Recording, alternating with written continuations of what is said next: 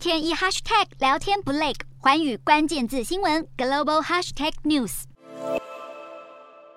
英国央行在当地时间四日宣布升息两码，将基准利率调升到百分之一点七五，创下二十七年以来最大升幅。英国央行也同时警告民众，如果恶劣的通膨持续下去，英国恐怕将面临长达超过一年的经济衰退。英国央行预估飙破百分之十三的通膨率，将导致英国经济从二零二二年第四季开始萎缩，并在二零二三年呈现全年负成长。本次的衰退现象会是自二零零八年金融海啸以来历时最久的一次衰退，与一九九零年代的经济。不景气情况类似，但远比二零一九年新冠疫情以及二零零八年全球金融海啸引发的两波经济衰退轻微。而同为全球最大经济体之一的美国，也正面临类似的挑战。美国联准会官员都在近期强调，国内四十多年来最严重的通膨目前没有任何放缓的迹象，因此央行还会继续以强大的力道升息。其中，圣路易斯联准银行总裁布拉德更指出，他预估今年年底联准会将会把联邦资金利率调升到百分之三点七五到百分之四，全力奋战通膨，